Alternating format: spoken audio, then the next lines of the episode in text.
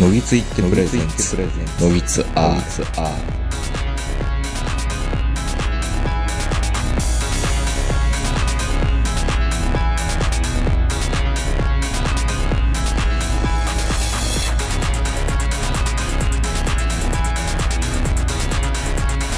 どうも皆さんこんばんは、東横名人です。えー、本日も1月下旬、東京某所我が家よりお届けしております。えー、先週はジャパンポッドキャストアワードを語る会第3回ということで3回目もやっているんですが、反応がちょっとどうなのか怖いなと思いながら、えー、編集してたんですけどもね。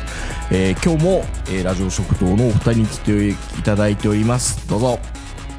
こんにちは。エターナル中堅ポッドキャスト、ラジオ食堂から参りました。MBA 橋場です。よろしくお願い します。はい。で、主催のこの方です。はい、えーあの、 同じく、エターナル中堅ネットラジオ、ラジオ食堂から来ました坂谷です。よろしくお願いします。ま今、あねちょっと泣いてます。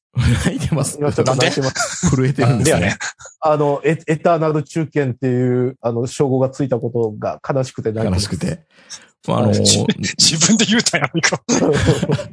大体ね、この、ラジオ食堂さんとやるときっていうのは、まあ、ポッドキャストアワードの回と、あとははい橋場さんのですね、ライフワークとも言える、小森はいまなみさんのですね、地上波ラジオの話を、はいマミネート、マミネート、マミネートっていうのをずっと繰り返していたんですが、はい。今回も橋場さんの持ち込みなんですけども、は今い。回さすがに、はい。小森まなみの話は今回できないんですよね。あのー、申し訳ございません。あのー、橋場は野木ツアル会のレインメーカーを受賞してたんですけども、レインメーカー。どんだだけけね、東横さんと坂本さんが頑張ってネタを考えて喋っても、ん。俺の小森まなみがね、結局一番持ってくんって思ってたんですけいやど、勝てないよ確かにねだってなんか、すげえ反響多かったもんね、小森まなみ。みんな、小森まなみ、ほん、そんな好きやったんって思 って。そう。なんか僕も、なんか自分のツイートが見たこともない人からリツイートとかされてて、なんだこれと思ったんですけど、自分で、でもびっくりしたんですが、これはなぜ、なぜか、あんまり動きがなかったっていうことなんですかえっね。とですね、うんあの、やはりまず今年小森まなみさんご自身の動きが非常にほぼ何もなかったですまねあ。コロナだからね。ってことなのかなで、まあ、ラジオ復帰も、もうない、ないんじゃないかなと僕はもう思ってますね。うんないと見てます、正直。うん。あの、なんか夢中になってますって、あの、ね、小森まなみ公式ブログで見てて、これは何に夢中になってんのかなと思ったら、まさかの果樹園作りっていうです ね。ラジオと関係なさすぎ、みたいなですね。い隠居したおじいちゃんみたいになってるじゃないか、もう、そんなのが。 10円でか。果樹、果樹園やればやるほど、ラジオから離れていくじゃないですか。ああ。そうですね。楽しいんだろうな。だから、そう、だからね、ちょっとずつね、あの、情報収集はしてるんですよ、やっぱり。皆さん大好きなマミネーの。何を育ているのかっていうの分かりました、果樹園で。あ全然わかんない、全然わかんない です。それさえもわかんないのわかんない、わかんない。どこで果樹園やってるのかっていうのも気になるね。もうわ、いや、気になるけどわかんない。うんどこにお住まいなのかも当然わかりませんし、あの、何を育てていらっしゃるのか、どこで育てていらっしゃるのか、もう、もう本当にわからない。これ橋場さんが分からないっていうのは本当に分からないし、情報あ出てないん僕ですがよ、ね。わかんないってことはもうまず、まずわかんないってことで すよ。ミンキーヤスさんがね、あミンの、キアーヤルスさんバイにトされていらっしああ、そうかそうか。ゃるうん図書館さえも特定した僕が、案外、ミンキーヤスがその果樹園で働いてるっていうことはないんですかあ、ミンキーヤスさんは、あの、キバの放送局で、あの、まだパーソナリティやってますんで、やられてますんで、そこにハガキを送って、マミネーは何を育てているんで出すてか るんですかって聞いてる気持ち悪すぎるで しょ。果樹園で何を育ててるんだ気になるなって。ヤスさんがそれを言うわけないですけどね。いやだからね、あのね、アニラジグランプリのね、全巻揃えは、まあ、まず成功しまして、はいはいはい。で、あの、1年前の放送でお話しした、あの、分かってないことの一つとしての、あの、うん ASR ラジオレボリューションはいははいいはいははい。あの、東北で放送されていたい。。うん。これはね、実は音源は見つからなかったんですけど、うんあの、書き起こしが見つかりまして。書き起こ おしー。書き起こし。あ、で、これ本当意外なところからありました。あの、アニラジグランプリに、うんラジオ番組の書き起こしコーナーっていうのが当時あったんですよ。ええ。ええあで、昔ってやっぱり今ほど音源が、あの、うんうやんっぱりね、あの、簡単に手に入る時代でもなかったかうら、ん自分の県外の放送の概要を知ろうと思うと、その、本当にこう、その、あのある一回のエピソードを書き起こしっていうのが、書き起こして番組の雰囲気を伝えるっていうのがあって、なるほあど。。だあからラジオリューボリューションの書き起こしを見つけた時やっぱり感動しましたね。やっと見つけたと思いましたね。意外なとこ、だからやっぱりね、あの、そうなんですよ。だから結局、う僕、1年前の放送で、あの、えっ、と、アニラジグランプリは、あの、うんま、マミネが出てるところ、うんまあ紹介されているところをさえ分かれば、うあとはスキャンしたら、あの、もう国会図書館に寄付したいって言ってたんですけど、ん。うん。結局やっぱ全部見るしかねえんだなっていう結論に達して、どこに何があるか分かんねえんだ結局って思ってですね。ああ。まあ、ということでね、橋場はい聡の1年間のマミ活は雑オールだという感じ。もっとあるんでしょうけどね。あいや、すいません。ちょっとね、まだ皆さんにお伝えできるほどのクオリティをまだ持てない。まあ、あと1年ぐらい経てばまた別のマミ活がいろいろ 出てくるのかもこうしれ出ないてですけくどるねのかなっていう、ちょっと今年はね、別の話題の持ち込みということでそう、ですはいはい。ご勘弁いただければなという、本当に申し訳ございません。あの、はい全国5000万人のマミネファンの皆様申し訳ございません。うん本不当だして謝よ。罪申し上げます。本当だよ。ということで、今回のテーマは、はい。えっ、と、学歴とポッドキャスト2022ということでですね。また学歴。またレジュメを書いてきていただいてるんですよ。はい。あの、やっぱりラジオ食堂という番組から、まあ、我々ね、我々来ておりまして、うん。ラジオ食堂って意外と炎上したことがなかったんですけど、僕えのっ記と憶では。ね、たまにプチ炎上ですね。あのーえっとね、まあ、学歴はとりあえず置いとくとして、あれですね。あの、都道府県の悪口言ったら、あの、プチ炎上します。それ二回ぐらいはし、てるそれは僕らも経験がありますね。あ、うんすあれ佐賀でしたっけ滋佐賀。賀です。僕ら、僕らは、いや僕らは滋賀でした。ラジオ食堂は佐賀。あ、うんあ、ラジオ食堂佐賀で、うん。あえ確かに一回ちょっとプチ炎上しましたね。佐賀、佐賀って何言言ったんですかいや、だから佐賀何もないやろって言ったら、あの、うん。あの、ずあの、まあ、内容忘れましたけうど、んはい。。苦情が来ままあ、しそたうね。そう、まああるわっていう。 いだっや、て、すすい花ません。花は、花輪が全然それで ネタにしてたじゃないですか。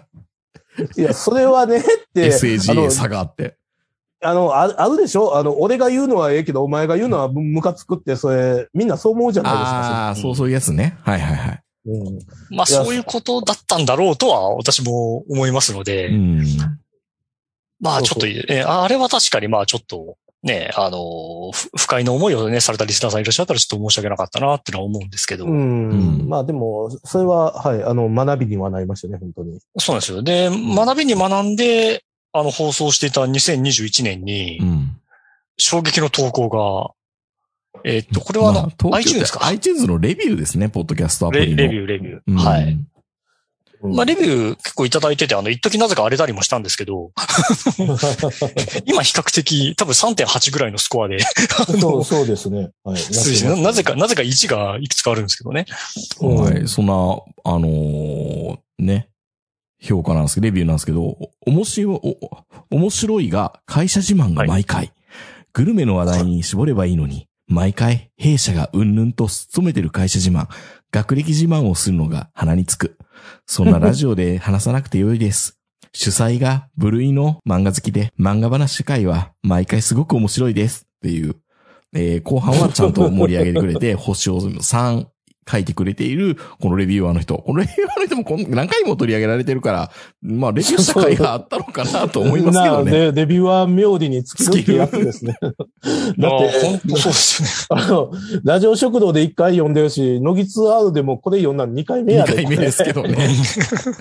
そう、一回学歴の話してますからね。何そうなんです回、よ何回こすられてんねんこのレビューアーの人。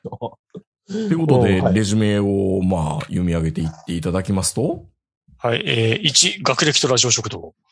炎上2021。っていうのが今回の今の話まであ、すよ今ね。回起きた話ですね。うんはい。いや、やっぱりまあ、学歴トークといえば、ノギツアール、元いそのね、あの、前任のイニシャルゼータっていうところがありますんで、はい。ここはやっぱりインターネットご助会のね、あの、東岡さんの、まあ、えー、胸を借りてですね、はい。あの、我々、ネットラジオパーソナリティはいかに学歴と向かい合っていくかっていう話をちょっとさせていただければな。言わなきゃダメなんだ。ねえ、もうその話してますけどね。で、あと、ね、前回言ってないけど、あの、はいラジオ食堂は学歴一切公表してないんですよ。あそうの、なん手ですよがか、手がかりも一切出してないです。ああのの、、大大阪言っ阪、てないんですよね。あ大阪としか言ってないです、本当に。そう。で、学歴うん明かしてないのに炎上してるんですよ。そう、あの、東横さんなんか何回も自分の学歴言ってますから言ね。ってますよ、東淀川大学社会学部って。うんうんそうう。んそ坂本さんも言ってますよ。言ってますよね。大阪芸術大学と、う。うん。あの、あともう一つね。うん。うんそれ、劇画村塾と。そううん。うん、あ、あの、はい。あと、大阪一室大学ね。はいはい。それもね、いいもう、大学、うん。中退う。ん。う。うんん。そう、そうやって言えば、うん。つまびらかにすれば、炎上するっていうのはまだわかるじゃないですか。うん。そうですね。確かにしてないんですよね。そう。で、僕なぜ言ってないかっていうと、まあもともと言ってないのもあるんですけど、やっぱり主催の坂谷から、やっぱり我々は言われていた、学歴の話は炎上するから、うん言っちゃダメだからっじゃダメだからと。て。う。うんん。イニシャル G 何回炎上したと思ってんねんって。そう。ね。ね。あのね、あの、なんならソルジャーですからって言い方はムカつきますからね、坂本さんおっしゃってましたけど、ラジオショー あソルジャーって言い方がダメなのか。あれはね、うん。あのー、尺に触るっていう気持ちはすごいよくわかりますよ。だってソルジャーなんだもん。いや、違うんですよ、坂本さん。あうん東横さん。あのね、自分はソルジャーですっていう言いか言いことを言うということうん。は、はい。ソルジャーとブレインがいて、うん私はブレインがいる会社に勤めてるんですっていうことと言ってことと同義なんで すよ。 そういうこことだよれ、あの、社員食堂がある会社かどうかとかっていうのと同じぐらい。そうそうそうそう同じ同じ同じ話同みたじいな。同じことなんですよ。そうそうそうそう。まあ、少なくともね、採用段階で、まあ、少なくとも40人、50人を1年に取ってる会社じゃないと、ソルジャーとブレインなんか分けてないですからね。まあそうですよねうん。だから社員食堂の話で炎上してもしょうがないんですそうかそね、うこう。れ。ちなえ、みにあの、僕の前の会社退職金なかったからね。なかったのだいもちろん厚生年金も退職金ないってことはないねんで。うんひどい。話やなうん。であ、今のそう会社に来て、ようやく確定拠出年金っていうものの存在を知ってるのよ、俺。こういうものだったのかって。そうそうそうそいやー、よかったね。坂谷さん転職して、本当に。、う。いや、だから、それもあの、あの、職場地盤に当たるということですよ。だからそう考えると、坂谷の転職しましたっていう後の、うん。うん。坂谷の会社話も自慢になってるんですね、これきっと。まあ、ある種そうなんでしょうね。だから、うんえっと、僕が前の会社で、あの、クソみたいな職場ですって言って、自虐的に話してるのは、まあ、おそらく OK なんですよ。世の中そうにですねそういう人の方がマジョリティだから。うんだけど、、僕はそこからエクソダスしちゃったわけじゃないですか。そうですね。だから、あの、昔のことを懐かしく、えっ、と、昔はブラック企業だったっていう、その文脈自体が転職成功した自慢に聞こえてしまうわけですね。それは。それは確実にありますよね。あの、僕はあの YouTube でやっちゃんでるっていうのが好きで見てたんですけど、うん。うん。今あんまり見なくなっちゃったんですけど、やっぱりあれも一時すごい荒れて、うん。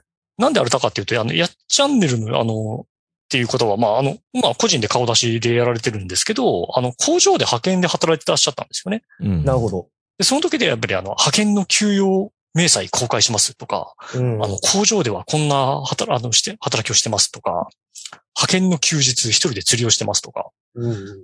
いう動画をこう上げてて、うん。で、まああの、まあ結構こう、まああの、あある種やっぱり自分がなかなか見れない世界というのもあるし、うんまああの、そういったこう、まあ派遣で一人で地方で働いていらっしゃるけれども、まあ、あの、楽しみを見つけて、あの、着実に生きていらっしゃるっていうところがこう共感を呼んだんですけど、ポッドキャストが結構上回っあの、あごめん失礼、YouTube が結構こう、商業的に成功して、なるほど。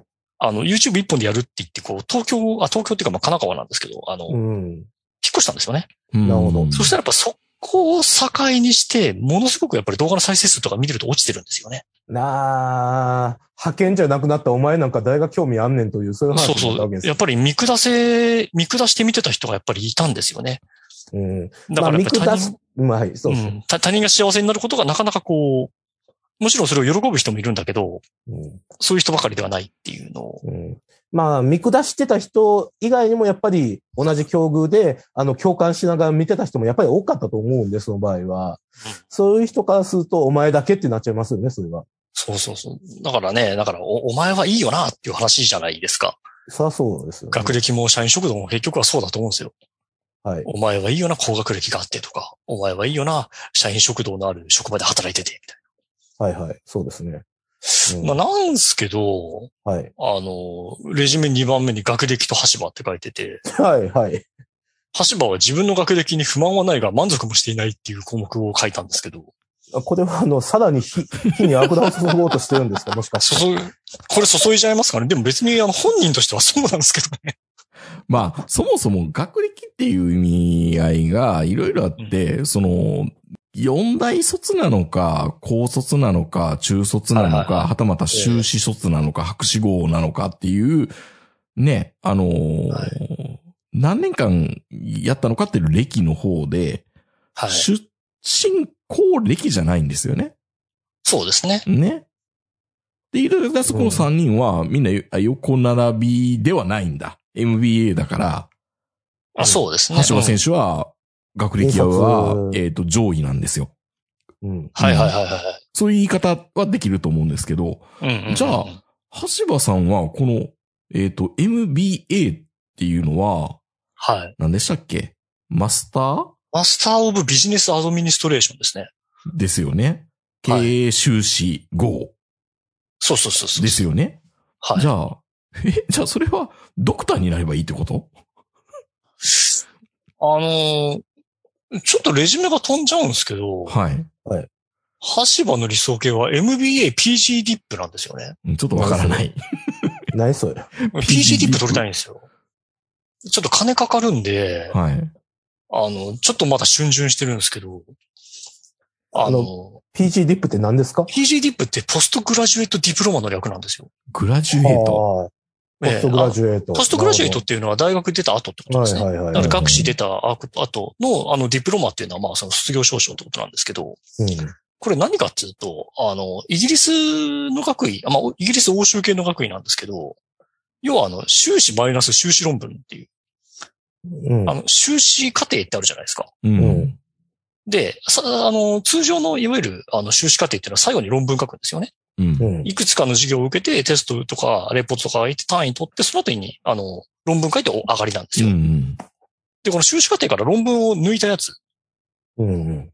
抜いて授業だけ受ける。うん。で、そうすると、あの、まあ、論文は書いてないから修士号ではないんだけれども、うん。あの、修士の中で、あの、学ぶ、まあ、実践的な知識みたいなものは全部得てるよねっていうことで、あの、修士にまあ、次ぐぐらいの、あの、く位がある種与えられる学位っていうのが、欧州ではあるんですでよね。も学歴で言うと、なんかだから修士と四学学学士の間にあるだけで、そうそうそう。う穴を埋めたいっていうだけですよね。穴を埋めたというか、まあ、あの、違う分野を勉強したいんですよ ね。なるほど。うん。 MBA ってのはあくまで経経営学だから、だからあマスターとかもそれこそいろいろあるわけじゃないですか。もうちょい実践、実、実践よりのというか、そういったところの穴を埋め合わせたいっていうのがむ満足していないっていうこと。そうそうそう。なんだですかねらまあ、あの、高校とか大学とかを縦だとすると、うんこうちょっと横に振りたいんですよね。はいはいはい。なるほど。別に海外では、それこそマスターのダブル持ちとか普通にいるし、うん。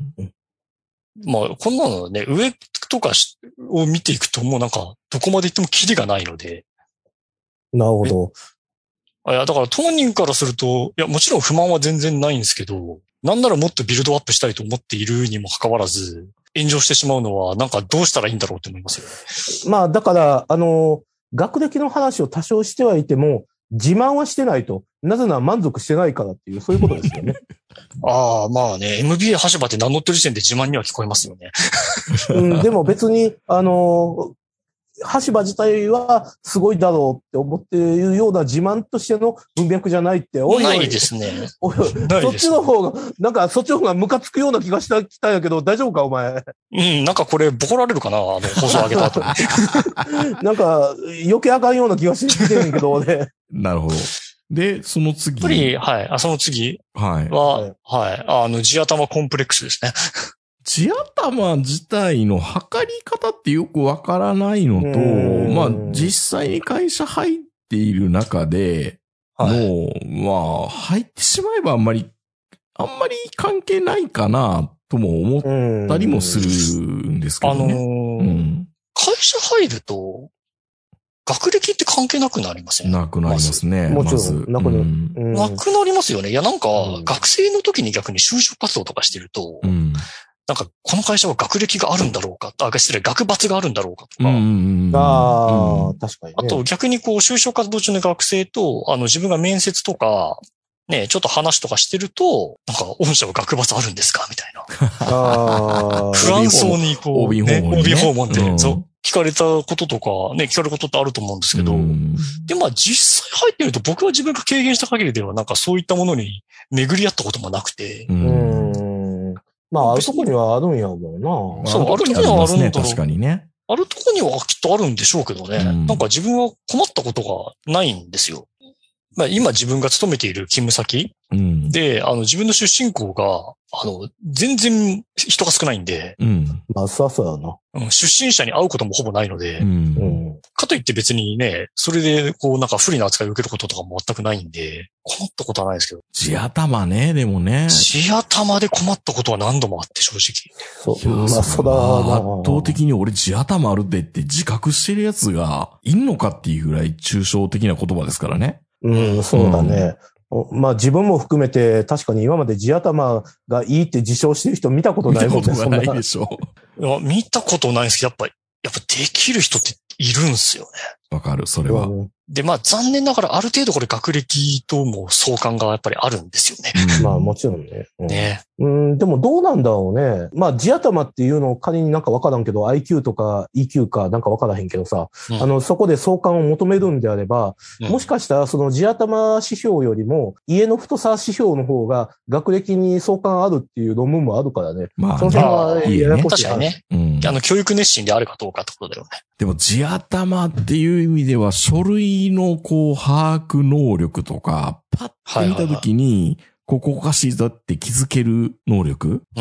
これは自分の会社の上司とか見てると、自分が作ったドキュメントをケチつけられるっていうところじゃなくて、一緒にチェックしてる中ですぐ見つけるとかっていうのはやっぱりすごい人いますよね。理解度が早い人って。やっぱいますよねそれがそれが理解力だし、まあ、すぐ理解する人と、まあ、じ情報がよくわからない資料だけど、なんとなく意を組んでくれる人っていうのはやっぱり地頭あるんだろうなっていうのは理解はしますけどね。なんか自分が物事をよく理解しないまま説明していて、あ、自分でこれ全然説明できてないなって思っても、相手はなぜか分かってるってことがたまにあって、それは ね、恵まれてるんです、ある意味。うんあ、い あ、やべえっていう。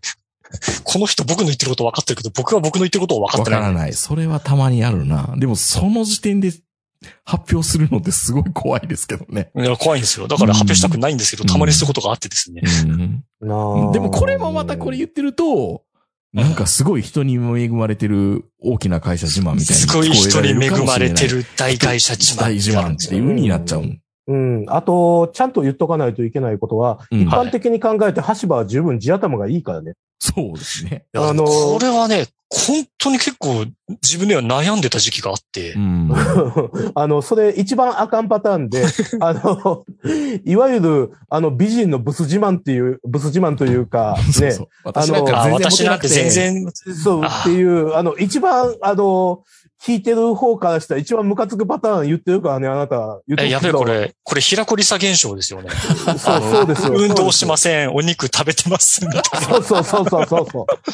そういう、そう、そうだってな。 およ、今前なんでそんな細くて綺麗やねみたいな。そうそうそうそうそうそう。言えば言うほどですね。まあまあでも地頭にコンプレックスがあると。で、一回、自分の IQ を測ってみようと思ったことがあるんですよ。一時ありましたよね。いろいろねう。ん今はツイッターのアプリとか、いや、僕も橋場さんから流れてきたやつやりましたけど、うん。うん。あれで本当にちゃんと測れてるのかなっていう気もするし、そうなんですよね。うん、パターン認識とかすごい多いじゃないですか、あれって。あ、そうそうそう。うん。ただ、ほとんど共通項を見ていくと、解けるものがあるんですよね。うんまあそのうんインターネットでなんか簡易的にあうのん自分の IQ を測れますみたいなやつをちょっと受けてみたんだけど。あ、見た見た、その橋橋場聡の結果見たよう。んうんう。ん、で、いやなんか僕はね、じ自分のこう、まあ、地頭イコール IQ なのかっていう問題はあるんですけど、うん。やっぱりこう自分より明らかにこう頭の出来が違うなって思う人と仕事をすることが結構あって、うん。で、そのためにこう地味にこう気にしていて、うん。なんだけど、で、僕はずっと自分の IQ は大体もうその平均の100ぐらいだと思ってたんですよ。もしかし、そで、そうで、もしかしたら違うのかもしれないって思ったことがあって、測ってみようと測ったら、うん。そのインターネットで135だったんですよね。そうそうそうそう。うん見てすごいなと思った。まあ平均以上だよ、あんたは。で、135って、面差ギリなんですよ。メンサって、メンサっていうのは、あ IQ130 以上の人が入れる会合みたいなのがあるんですよね。あそうそうそう。うんあそうですよ。なんか、そういうこうなんか、限定組織みたいなやつがあって、うん。でね、これをちょっと今受けたいなって思ってて、で、なんで受けたいでとらわとらわってるかって言って、今コロナ禍で受けれないからなんですけど、ああ。止ま、止まってるんですよ、今。なるほどへー。ね。で、なんか医療機関で、そのなんかこう、IQ の、なんて言うんでしょう。あの、ちゃんとしたフォーマットの、あの、IQ 測定して受けられる医療機関があって、そこで予約して受けて、うんなんかその結果が135以上だったかなで、なんか、こう、応募したら入会できるみたいなのがあるらしいんですけど、うん。あちょっとやってみたいなとは思ってるんですけどね。あ、でもなんかそれ良くないあのー、多分、さっき、あのー、先週のポッドキャストアワード話で言ってた、ああの、マイマイノリティの新しい切り口としてメンサってどうあ、逆に IQ 高すぎる。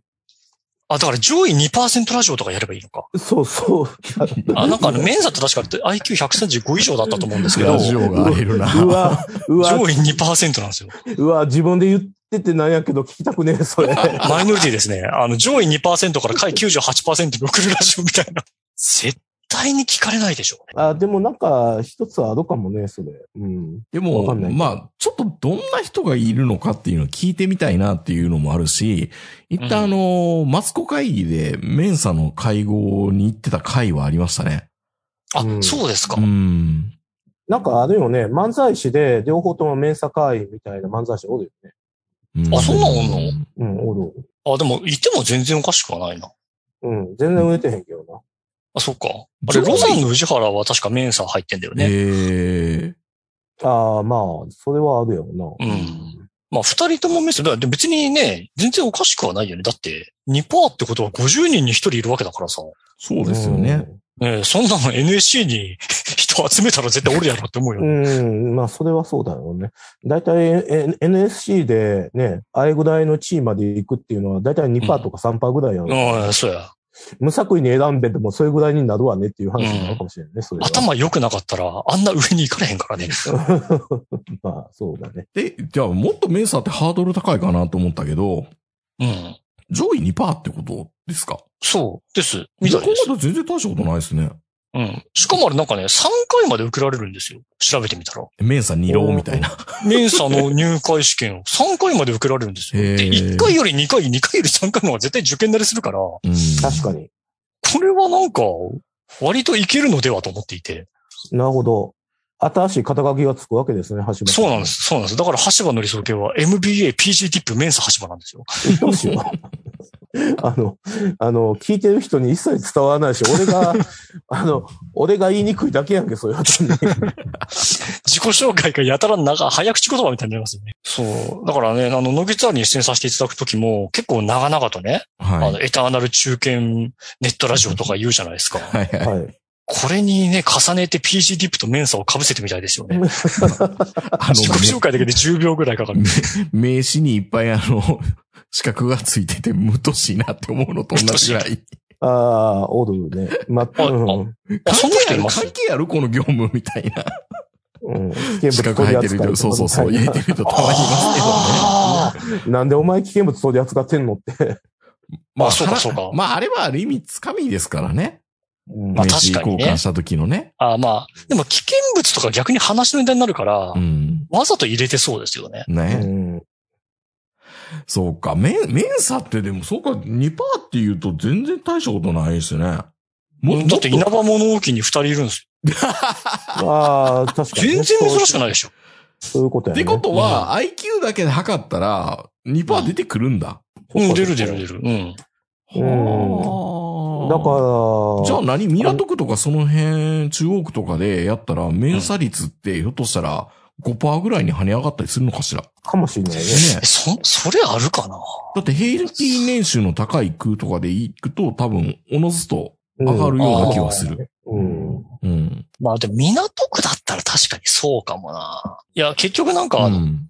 お、親が太いのと、うん。親が太いところに住んでるから大企業高いとは限らないじゃないですか。まどうしてもですけどあ、でも、いね、地頭の良さっていうのはある程度遺まあで伝もあする可る程能度遺性伝すはる。か。うんある程度か相関するからね、それあれは。うんまあそうなると5、5、5いったら相当すごいけどね。でもまああるかもしれませんね。ねうんえ。そうか、め、面差って幅広く募ったら全然値打ちなくなりますね、そう考えると。いや、そうなんですよ、うあれ。ん。面差すごいのかなと思ったら、あの、値打ちあるよ。いや、だってそれで言うん一応言っとくやけったどら、あれ、あの、け競馬で G1 のレース出る方がすごいんじゃないですか、それか協いや定、で。まあまあまあ。あいやいや、それりは、ゃそそう れはそうよ。やそら SG 出るそう方よが。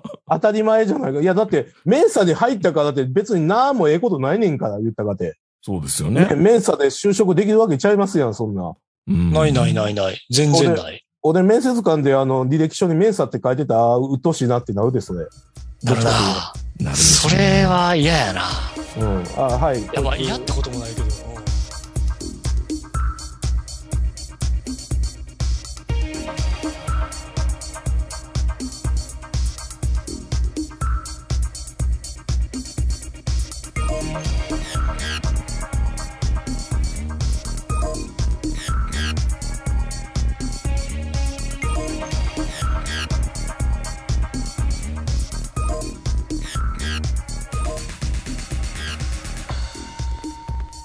そうそう。いや、大体ね、あの、さっき橋場くんがね、あの、学歴は、あの、会社に入ったら関係ないよねって言うけどね、うんあの、どっちかといえば、学歴高ければ高いほど、あの、なんか周りの人間の扱いが悪くなってくるじゃないですか。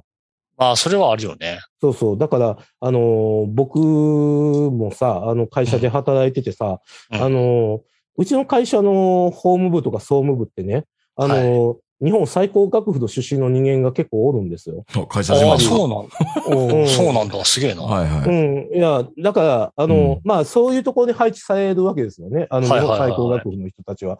はいだから、あの、ワイワイのようなですね、あの、人間たちは、あの、ホームの人間と仕事したときに、あの、はい陰口で、あの、あいつはこんなこともできねえのかよって、あの、そういう悪口言い合うわけじゃないで すか。い。まああ、あ、でも、ホームとやりとりしてたら、イラってくることは多いですよね。そうそうそうそうそう。で、これ、どこ、どこでも多分あると思うな。ホホームとやりとりすることだけが、もう、何回も喧嘩しそうになるっていうのはありますよね。そうそうそう、何回も喧嘩しそうになって、で、それで、ね、ああいつ、あの、東大らしいでって、 あの、東大の人と、あの、言い合うみたいなさ、あーなんか、その話聞くの超辛い。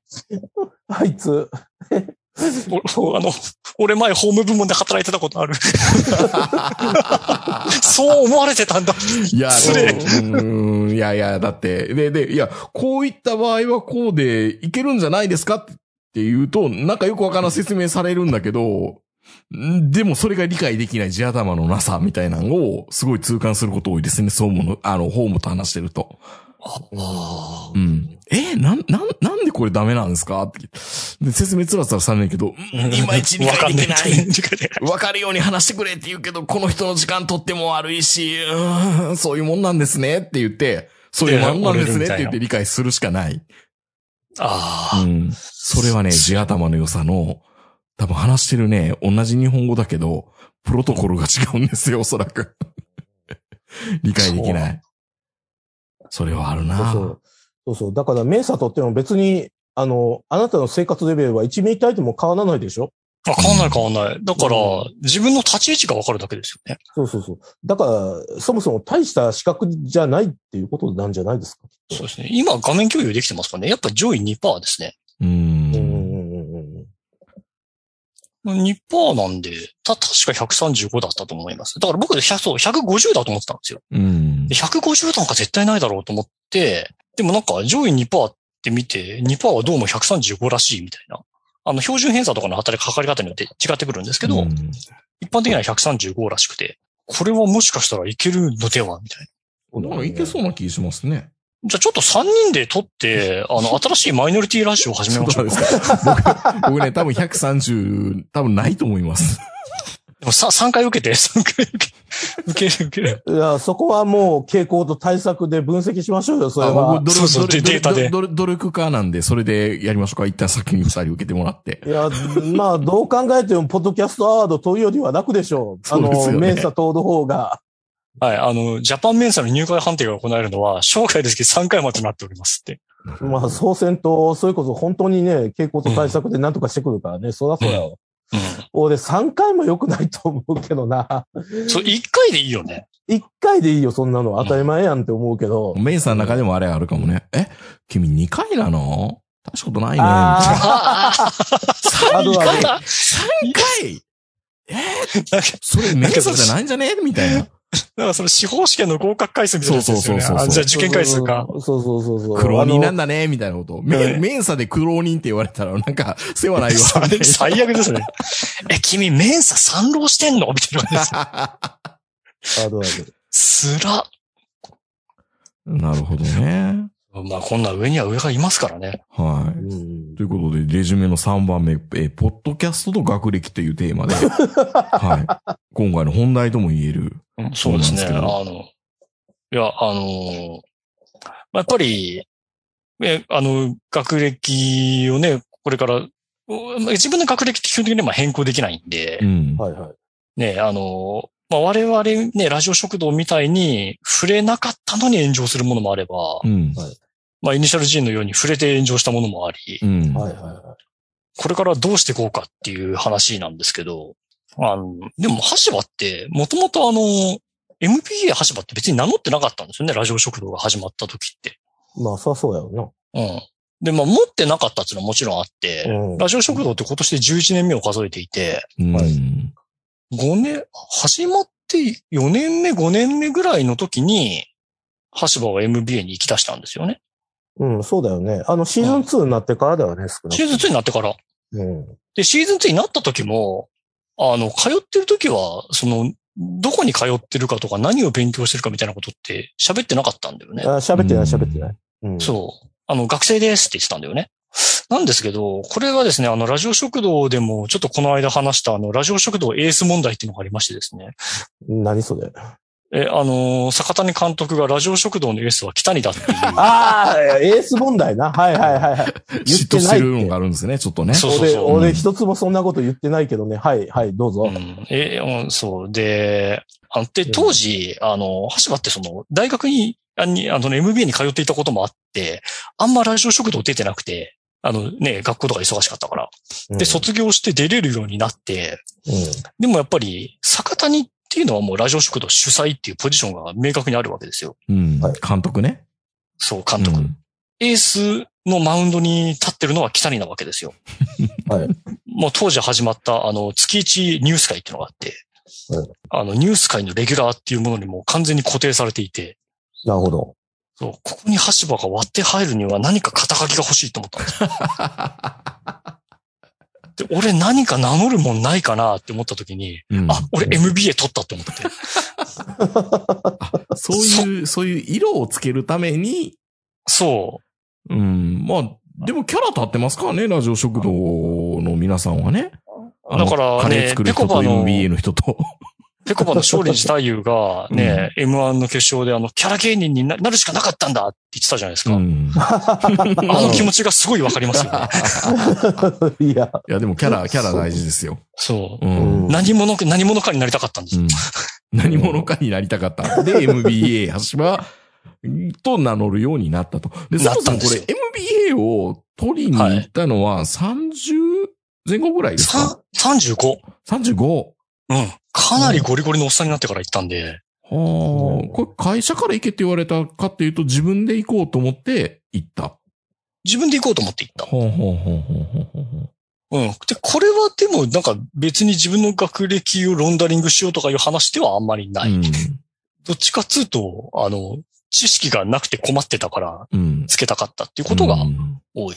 今だったらね、あのー、20代後半ぐらいからあのグロービズのあはいはいはいいは走りはに行い。くとかっていうのは、よくありがちですけどね。ありがちですね。うんあと今だと別に、うん今だったらう、ん。 YouTube で学べることが正直多いので、うん。ああ、確かにね。 YouTube とかあと Udemy とか、あの、うん要うはん通信教育がどんどん増えてるんで、うん。うあの、僕が言ってたの、言ってたのは2015年なんですよね。うん。ん。で、2015年ってまだそこまでそんなにオンライン教育とか流行ってなかったんうん。で、うんえー実地で学校行くのがまあ一番ある種良かったっうん、っていうのが、あってうん。行ったんですけど、まあ MBA 行った理由はいろいろあるんですけど、でもなんか MBA って一番良かったのって結局ラジオ食堂でこんだけこう MBA って連呼できることなんじゃないかって実は割と勝手に思 っていてあこあ。これ以上のメリット実はあんまりなかったなって思うんですよああ。 だから別に、あの、MBA 取ったからって仕事に、なんで仕事上何かね、優先的な取り扱いを受けることとかって全くないので。まあで も、い僕らのとこでもいますよ。MBA なぜか取って、はい。。全然仕事あいつ、ダメだよね、みたいな。うん。ああ、だからそう言われるのも逆に怖いですよね。 MBA のくせにとか、なんであいつ MBA 取ったんだろうみたいなこと言われてる人も、たまにいますよね。いいるいるいうんる。あそれは、あの、わ私がの勤務先でもやっぱいますね。うん。まあ、もしかしたら橋場もそう言われてるかもしれ言なわい。れてるかもしれない。うんもしかしたら。そう、だから最高学府の人って、できれば最高学府だからって言われるし、できなかったら最高学い府やなのにって言われるので大変だと思いますよ、でも。うんとてもね、彼らは彼らでかわいそうだなっかて思うわんいですそうなよ。ところもあるかなと思う。確かに。うん。まあ、ね。仕事力とあんま完全に連動しないじゃないですか。そうそうそう。で、またさ、あの、最高学府の人って、はい。あの、こういう言い方もおかしいけどさ、あの、努力して最高学府にようやく入った人って案外少ないんだよね。ナチュラルにできちゃうって感じ。そうそうそうそう。だから、あの、めちゃめちゃ自分で最高学府にこだわって、もう何年も努力してようやく入れて、自分としてはすごく嬉しかったって思ってる人であれば、そう言われても、なんか、まあそこのつつばって合うわけじゃないですか。周りの人間との。なんだけそど、うね最高学府に入っている人のほとんどが、割とさ、あの、高校で、なんかあの、ねえ、えっと、小説読みながら授業聞いて、あの、適当にテストも、あの、書いてたのに、な、あの、普通に最高学府入れましたって人が多いんですよ、本当に。そいれやは。、これはね、本当そうなんですよ。うん。だから、そうなってくると、さらに、あの、周りの人間との、あの、認識の差異って生まれるわけじゃないで すか。いやーそうなんだよね。あの、周りが思うほどさ、最高学歴の人ってさ、あの、努力してないんだよね、客観的に見て。そうそうそうそうそうそ本人は努力した気でいるのかもしれないんだけど、そうそういう人って確かにあんまいないんだよ。う。そうそうそうそうそう。そうなんだよね。だから、そういう意味でもかわいそうやなと思ったりするけど ね。だからこれが橋場がその、あの、地頭コンプレックスを抱える原因となった一つのことなんだけど、僕前、課長、部長と課長とうんユニットリーダーが最高学府だったチームにいたことがあるんだようんおー きついな。うんね。はいはいあまあ、課長は二人で、そのうち一人が最高学府で、はいはいユニットリーダーも二人で一人が最高学府で、うんあちなみにもう一人のユニットリーダー MBA だったんで、もうどうしようもなかったんだけど、おお大変やな、それは。うん。すっごいとこに入っちゃって、うん。でね、あの、何が辛いってね、あの、この最高学府の人たちって、坂田の言ってるように、そのゴリゴリの努力とかしてないから、うん。うなんんかナチュラルにできるし、うん素直だし、うん。うん普通にいい人多いんだよね。え、それ、え、ええことやんか。何が辛いのそいれや、だから、いやそそういれうでさ人は辛いよね。そう、なんか自分と向き合ってしまうと、自分の惨めさが本当に際立つかああ、そういうことら。か。んそう。だから、僕みたいに最高学府も行ってないのにちょっとひねくれてるやつって何なんだろうと思うんだよ一番立ちが悪いって思っちゃう可能性もあるよね。。そうそうそうう。うんん。確かにね、それはそうだよね。いや、本当できる人はナチュラルにできて、爽やかだし、そう。やすやすやってのけるし、あー、そうな関のわりもできるしそういうことか。そう、あの、美自人分はをね、うん誇示する必要が全然ないんですよ、ない彼ら。だからねう、ん美人の方はやっぱり性格いいっていうのもあるのかもしれない。ああ、そうだね。それと一緒ですあのそれはよく言ういや話だ一緒ね。一緒だと思うう。ん、ひねくれない。うんうん。そう、だからね、ラジオ食堂のエースは俺だとかね、うん下克上はあんだとか ね、言わないわけですよ。うん。だって、だってこの前、あの、ラジオ食堂を収録して、あの、橋場が怒ってたよって話した、あの、あの、北にが、うんうん、橋場がエースなんじゃないのって、あの、サそうラリと言うてたよ。サラリという、そうそう。なんかまるで、あまるで、あの、北谷さんが最高学府みたいな。そう、あれがね、あれが最高学のね、余裕。マインドなんですよ。余裕。余裕、そうそうそうそう、あの、別にエースも何も、だ何もこだわってないんですよ。こだわってるのは橋場だけなんですよ。そう、このね、余計に僕の惨めさをね、白日のもとにさらす北 にね。まあでも、会社では本当にそういう人たちと接すると、自分が一生懸命話してることもなんか、なんかやすやすと理解されてるし。ええ、ええことやんか。うんいや、いいことなんだけど、いや、うわこれは惨ね、そめの場に立ってみるとって惨めですよ。いうのは惨めっていうのはわかるな。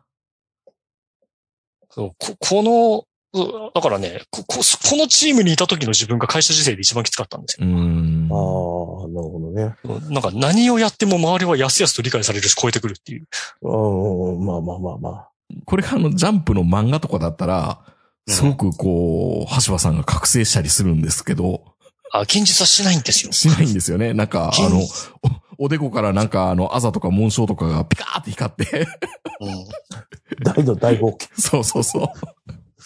いや、だから、あれでしょあの、なんか、あの物語の中盤ぐらい覚醒して、あいつは誰よりも努力してきたからなって、あの、監督に下り顔で言われるパターンでしょそれ。ああ、そそううそうそうそうそううそん。あいつも努力した人一人、一人う。なんだあいつは、そうそう。あいつああいいつはつは天才天才ではなかったかもしれないけど、努力の天才だったみたいなね。そうそうそうそうそうそう。小暮くんみたいなね、スラムダンクの。うん、そうそうそううそんう。そう言われるはずやったんやけどなそ。う橋場君もな、そうやな。うん最後にスリーポイント決めることは特にないわけですよ、両南戦で。まあ、みんな感情移入するのはそこなんですけど、現実はそんなに甘くなくて、うんスリーポイント決めようと思ったら、バーンって外れて、なんでもっと近づけへんかって、みたいなそうそうそうそこと言われる。う。そうそうそねえ、辛いね。まあ、隣に、隣の人は安々とスリーポイント4連続で決めながらね。う。 そうそうそうなんか隣のコートで4連発決めたやつがいるらしいじゃん。 なるほどなんかやっぱ僕ら、メンサ入って、こういう上位2%の苦悩みたいな話をしたら、ポッドキャストアワードに引っかかんないですかね。いやいやいや、絶対引っかからないです。たいやだ、ーメンサに潜入して、メンサの人たちの凄さを語るっていうのは、あるのかもしれないですけどね。うんああ、それは確かにあるかもしれないですね。まあ、だから現実的な話をすると、はい。まずメンサに入って、はい。で、メンサで、あの、まあ人脈というか、まあ友達いっぱい増やして、で、あの、毎回週替わりゲストでメンサの人呼んで、メンサに話聞くっていう感じやったら、あの、ちょっと一応放送としては成り立つんじゃないかな、もしかしたら。ああ。全然無理な気がしてきましたね。いや、あのでも、メでンもサ、はい。うんでもね、ポッドキャストアワードの時に、えがアはいワードの会話そうと思ってたんですけど、この学歴の話するって言ってるけど、結構みんな名前を出して、どこどこ大学の何々出身と何々を経営するなんとかがお届けするみたいな、あ名あ、あ乗りを上げてるのがすごい多いじゃないですか、ポッドキャスターでするにあたって。いやいや、我こそは、あ東京大そうな学んですか卒、なんとか学科を卒業し、みたいな感じの人たあち結構いそまうすよ。そうなんだ。うん。あ、ああ、それはある。確かに。だって最近多い今ねそう、今、素人系のポッドキャストで、アマチュアがやるとしたら、アカデミックなやつの可能性って結構高いんですよね。古典ラジオもそうかもしれないしそうななんんだですね。だってもうね、いやでもでもね、多分頭のいい人ってそういう喋りで多分理解できんのかなと思ったり、だからでもね、やっぱり、うん、ポッドキャスト自体は学歴は揉めるって話はしてるけど、名乗り上げたらいいんだろうね、堂々と。でも、名乗り上げたら、うん。名乗り、え、でもえ、そうなんだ。名乗り上げても炎上しないんですね。名そ乗うりいう上人げたてちも。炎上しない。だって、いや僕らは名乗ってないのに炎上したんですよ。なあ、の、これはね、ああの、本当は言いたくなかった話なんですけど、うん。はい。そこはね、あの、客層の問 題です。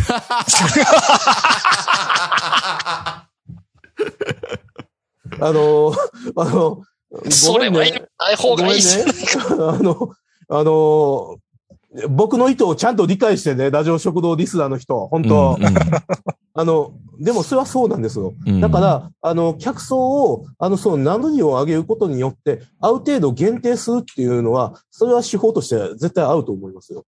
ああ、でもそっか、だから名乗って嫌、嫌だなって思った人はその時点で聞かないか。そうそう、そういうことです。あ、そういう意味では、メメンサラジオはありなのか。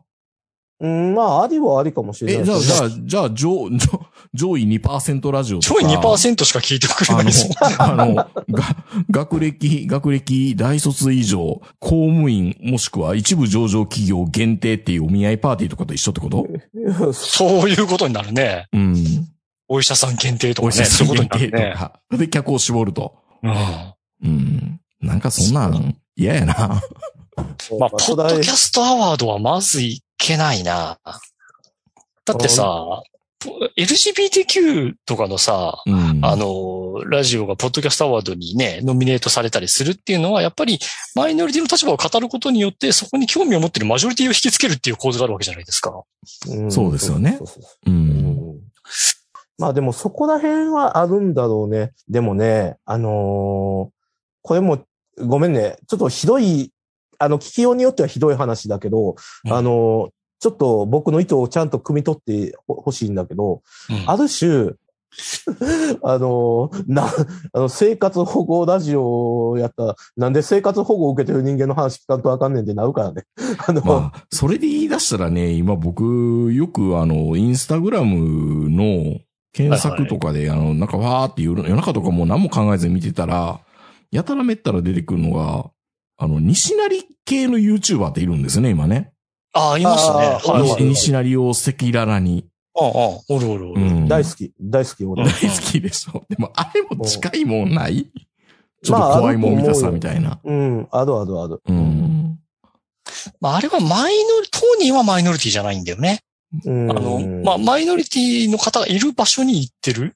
まあ、それもちょっとかっ飛んだマイノリティだよね、ある種。だから、西成っていうまのは。あ、ある、ある意味、言葉はすごい悪いけど、動物園見に行ってるみたいな感じじゃないですか。まあまあまあそういそうだや、よねでも実際そうだよピ、ね。ピ、ピエ、ピエロであったり、道道化師であったり、なんか、その動物を見に行くみたいな感じの、うん。そういった枠組みの方が多分面白いし、あある意味、受ものすけごい、る、そう。受ける、マスに受けるんだよ。そあれる意味、、まあ、もっと賢そうな感じの話を聞いていて、まあ、ファッションでポッドキャストは聞けないと思うけど、うん、うん、こういうこと深い考察あるよね。うん、みたいな感じで聞いてる人もいるんでしょうね。うん。だかうら、ん世の中にはさ、低変更の実態っていうさ、うん、あのコンテンツいくらでもあるけどさ、うん、あの、超進学校の実態っていうさ、コンテンツってほとんどないでしょないね。うん。そ、それはやっぱまありそういうことだよねそういうことやっぱりそういうことなんだよ。そんな、西成系ポッドキャストは大人気になるけどさ、白金高野はのさ、あの、YouTube なんか誰、誰も見たいと思わへんわけやんか、そんな。しの、まあ、まあ、ちょ、そカットンでさ、あの、可能姉妹ぐらい行きゃさ、あの、興味持つ人もいるけんかもしれないけどさ、なんか、白金高輪の住宅街なんか言われてもなって、なるんやろね、多分それは。あまあ、なるうな。んでも、僕らはもともと、なんだろうな。なんかね、僕、サラメシとかやっぱ大好きなんですよ。はいはいはいはい。サラメシっていろんな会社の、いろんな職場の状況が見え隠れするじゃないですか。大きい会社もあれば、小さい会社もあるし、海外の駐在員もいるし、みたいなんで、いろんな働いてる人の、なんか、す息遣いが聞こえてくるコンテンツっていうのが好きだし、まあ朝からもう一回、まあみんな頑張ってるから頑張ろうかな、みたいな感じで見れるっていうのはいいかなと思うんですよね。で、うん僕とか坂本さんとか話してるのも、ある意味会社のあるあるってあるじゃないですか。さっきのホーム部とのからのやりとりすると、うんもう言ってることわからないからイライラするとか、うん最後はもう折れて、ああ、そんなもんなんですねって言って、理解するしかないみたいな。それも、そういうコンテンツの延長線上なのかなと思ってはいるんですよね。うんう。ん。だから、なんだろう、もともとその、よくあの、日曜の夜の報道番組でドキュメント、プチドキュメントみたいなの見ると、はいはいはい。ちょっと何か、あの、すっごい関心持って見れるっていうのありますよね。人の会社の動向とか会議の話とかを見てると。ああ、なんかこんな働き方してるんだとか、やそうっそぱうそうりそう同じように詰めら、同じようなことでやっぱり詰められるなとか。んだ、みたいなとか、見てると、うんがん、うーん、辛いけど頑張らないとなっていうふうに思うし、でもそういうのって、ポッドキャストではあまりないんですよね。わかりにくいから音うん音声だけで見せられないですからね。そうなんですよ。でもなんか職業系は絶対合うと思うね。うんあの、農農家だけに市場を独占されてるっていうのは、やっぱり変で、例えばわかんないけど、警察系ポッドキャストとかさ。警察系ポッドキャスト。聞いてみたいな。うん聞いてみたいけ、聞いてみたいは聞いてみたいね。確かうんに。でも、あの、有名になったらいつの間にか退職してたとか、警察やったら合うかもしれない。いやー、そうやね。あの特定されたら多分アウトやからな。うん で、で、で、絶対できるからな。あの、一番聞きたい公安系ポッドキャストとかさ。ああ、聞きたいね。え、ポッドキャスト。聞いて、聞いてみたいなうんそれは聞いてみたい。なんかやっぱりさ、そういうアンダーグラウンドに絡んでるところが聞きたいよね。ね。んだから僕らみたいに、ぬくぬくと、多分、なんか仕事してるって思われる人らは多分、何の共感も得ないし、うん、一番地続きにいるはずなんだけど、んなんか地続きすぎて逆に嫌がられるっていうのはあるかもしれない。うん、それはそうだと思う。うん。なかなかこうね、そう、共感を得る放送をするっていうのはね、うんなかなかむ難しいというかね。万人に共感を得るということがなかなか難しいなとは思うんですけど。だから、ある意味僕がイニシャル G で、モテない、彼女できないって言って言い続けてる方が、はい。やっぱりコンテンツとしては落としやすいし、面白いし。うん。動機になってそうるですからね。まやあっぱそうり、なんだ確よかいにね。いんね、ですよそねこで結、ね、やっぱりそこでご結婚されましたっていうとね、うん。ああ、そうって感じになっちゃうもんねそう。そううそう。んやっ確ぱかり、にねやっぱりピエロの方が絶対コンテンツとしていいし、まあ僕も結婚するまで周りにね、付き合ってる人いると思って一言も言ってなかったし、会社でも。それあはーそっちの方そうなんでがすねはい楽だから。楽だし、そっちの方が、あのー、いじられやすくて美味しいからっていうのもあります。やっぱりピエロになるには、それはそれでメリットがあるんであするよんねで。す、あるんです。もちろん、もちろん、もちろん。うんうんいやーだからやっぱり中卒ラジオの方が良かったと思います。 そうですよやねっ。ぱりばば番組スクラップするやだよ。やだよ。なんですだから、さ、坂谷橋場じゃなくて、いや、なんかいいんだけど、いやなんでもいいんだけどさ、いつも食べてる貧乏飯の話してる方がもしかしたらバズるかもしれないね。もしかしたらそれは。そうだね。で、永久期間の話をすると。そうそうそうそうそうそう。もうね、それがもうよ、もう40とは言わず、もう、もう言ってる間に50手前、アラフィフになってきて、これが現代日本の縮図であるみたいな感じで言われた ら、あそうだ よね。よくあるじゃないですか、あの、よさん30年間働いてこれかよみたいな。うん。ポロポロって涙出しながら一人であの、ハゲ親父が泣いてるみたいな。うんうんよくネットに流れてくるでしょ、そういうの。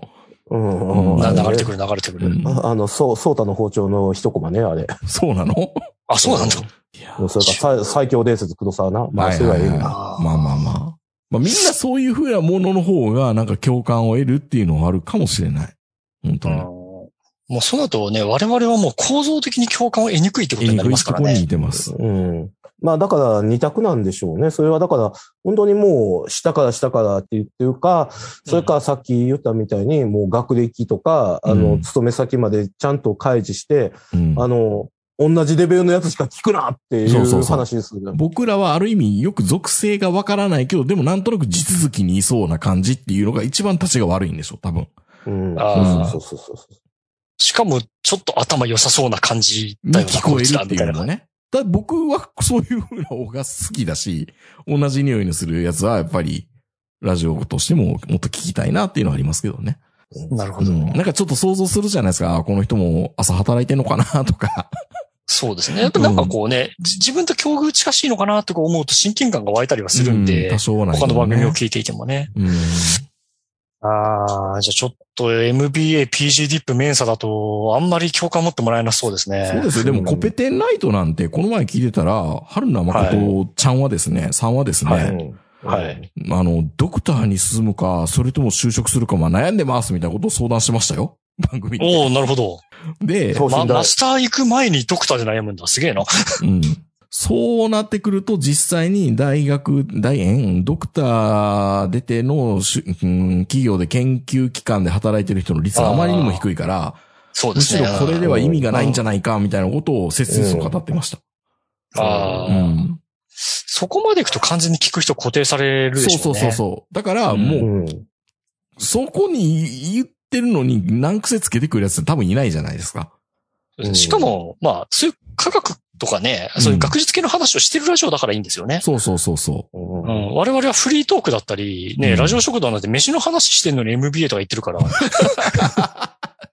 関係ねえだろいみたやいいなや、ま話あにまあ、しでか。もそこ、そこはね、やっぱりあの、ペッパーフードのことを語るとか、そこまはあやっぱり、そうですねふふんだんに、もうおも、おもちゃとして、ペッパーフードを見てるわけじゃないですか。いや、だって、え、何を言っ、いやいや、僕はもうペッパーフードに心血を注いで一生懸命もう愛情を持って見てますからい。や、だってあんなに面白い会社ないし、一ノ瀬さん自体もすごいチャーミングだし、ターミングですね。チャーミングですよ、本当に。あの、ミング皆でさすん、ねあの、カンブリア宮殿とか見てくださいね。もう2年前の放送2年やけど前のことだけど、本当にたまに出てくるし、あの、スカイラークの創業者の横川会長が出てくるたびに僕は、心を、 ときめかして見てますよ。うんスカイラークもなんなら最近業績悪いからさ、ん2年前に一ノ瀬さんバカにしたやつら全員一ノ瀬さんに謝れって思った。 本当に結果だけ見やがったあいつら。っていうことを語るラジオってあんまりないと思うんですよ。そうですうね。ん。うんだから希少だと思います、僕、ラジオ食堂とかは。うん、だから多分ね、うんあの、真面目な話すると、はい。最初から MBA は橋場のあ、そう何々みたいな。はか会社分析とか、なんかそうはははいう、あの、立て付けであれば、あの、大丈夫だったんじゃないの多分あ。そうですよねそうかそうかだから途中からああいう話をし始めたもんね。最初は別にあの、IR とかあんまり話してなかったんで、ラジオショーそうそうそうそうそうそう。あのー永久期間とか話してそうそうそうそう。うん最初はいかに白飯を胃に詰め込むかっていう話をしていたわけで。そうそうそうそうそう。が、外資は死ねとか言うことかしぐらいやからね。うんうんでも、その、その時のお客さんも、あの、ちゃんと、あごごめん、これ単なる自慢だけど、うん。うん。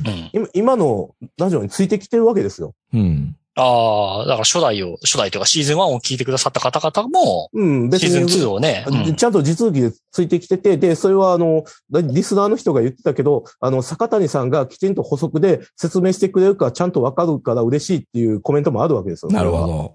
あはーい確かにね。監督いいな、はいあすいやまっせんぱり。すいません。じ、じ、自慢以上です。以上です。坂谷の地頭自慢が炸裂しました。なるほどね。配慮ができてね。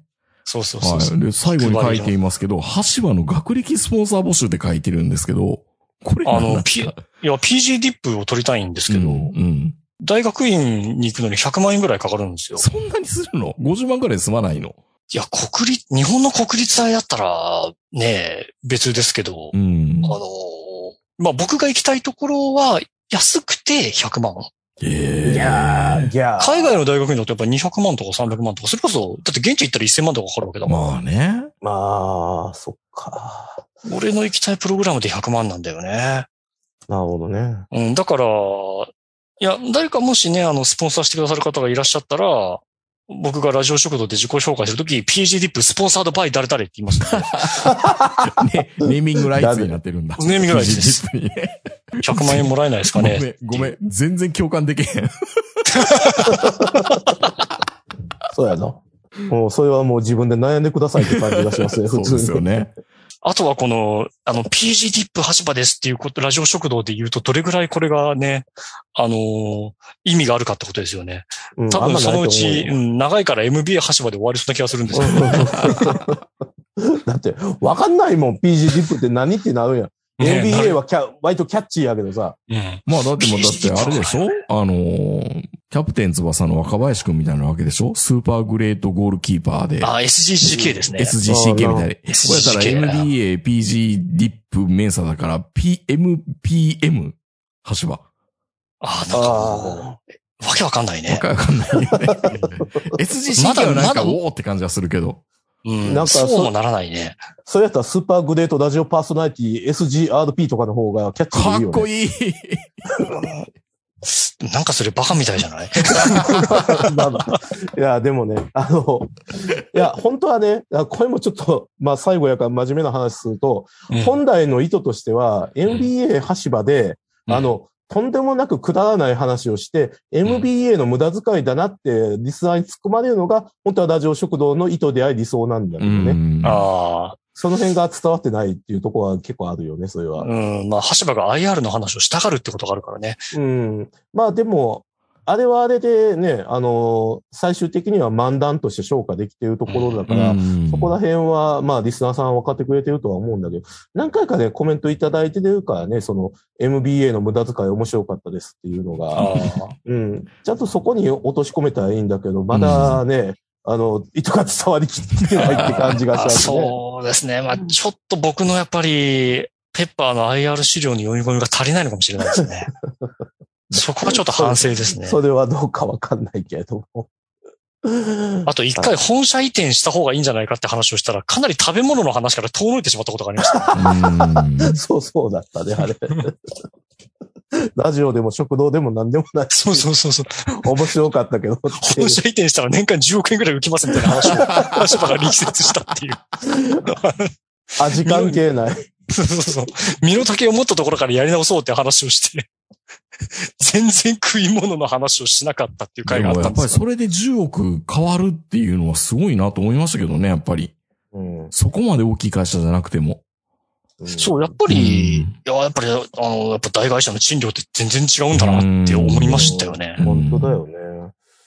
あ、いや、ちょっと思ったんですけど、このレビューに、あの、会社自慢が毎回って言ってる人、ペッパーの社員説ってどうですかペッパーの社員説か。新しいなあぁの、MBA の橋場忠いう男が、あああ、のなるほどね。会社の経営を上から目線で延々と批評し続けてやがると。うんあ、この、このさ、弊社ってさ、あの、はい自分の会社なのかもしれない。このレビュアーさんの会社なのかもしれませんよね。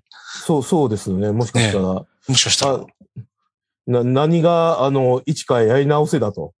あの、こあの MBA、橋場ただ言うやつは、何やこいつはとなるほど。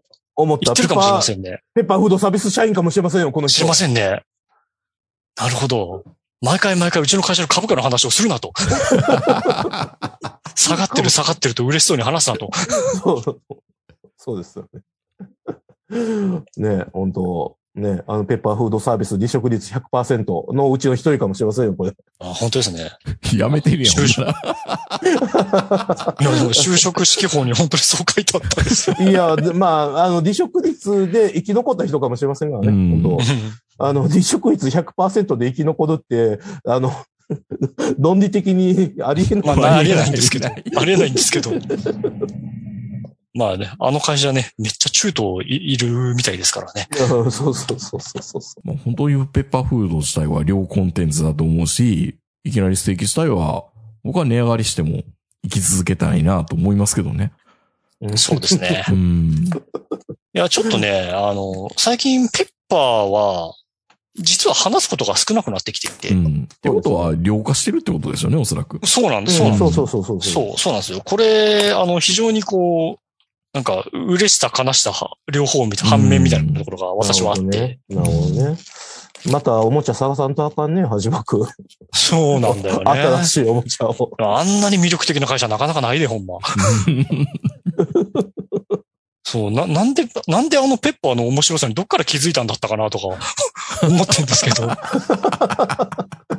や、ニュース会をやってるんでね、ラジオショうー。んでうんいいろんなね、会社のことは一応取り上げてはいるんですけど、だからペッパーはやっぱり行き捨てがバッと行った時にね、う面白い会社があるっていうことうんで知って、まあそこがね、あ別の意味でどんどん面白くなっていっちゃったんですけど、うんそうですね。うんなるほど。まあ、今もまだペッパーを上回るコンテンツがね、ちょっとなかなか、まあ、コンテンツ、AK、おもちゃをね、探さないといけないで出すさなきね。ゃいけないですね。はうい。ん。はい。ということで、こん今回は学歴とポッドキャスト2022ということで、えー、橋場さんのコンテンツでした。まあ、ありがとうございました。あんまり共感できないような気もしますけどねうん。俺は、ちょっと不安ですね、これは。 うんまあまあ、まあでもね、だから、あの、あの、ラジオ食堂とか、まあ、乃木ツアードもそうですけどうん、も、うんあの、配信してる人はこういうことに悩んでるんだよっていうことをね。そうですね。人でにも本当このレビューしてくれた人は、この、このトークするきっかけを与えてくれて、本当僕らは感謝しなきゃいけないな、とは思いますけど ね。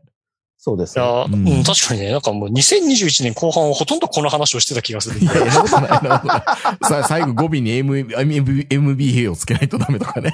そうそうそうそうそう。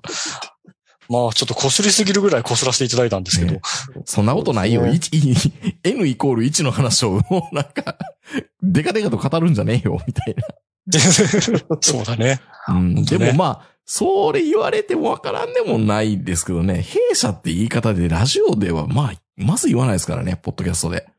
うん。うん。なんかね、当時弊社っていうのが流行ってたんですよ。弊社、御社。そう。いや、俺が単に流行ってて、俺の中ですごく、うんあの、なんとかな弊社がね、弊社がねっていうのああが、。なんかちょっと響きが面白かったから、俺が流行っ、俺の方で流行ってただけで。うん。うなんんか他の人は弊社ってあんまり言ってないと思うんだよね弊。社、うち、うんうちはね、とか、かな。あそうですうね。だからうんん。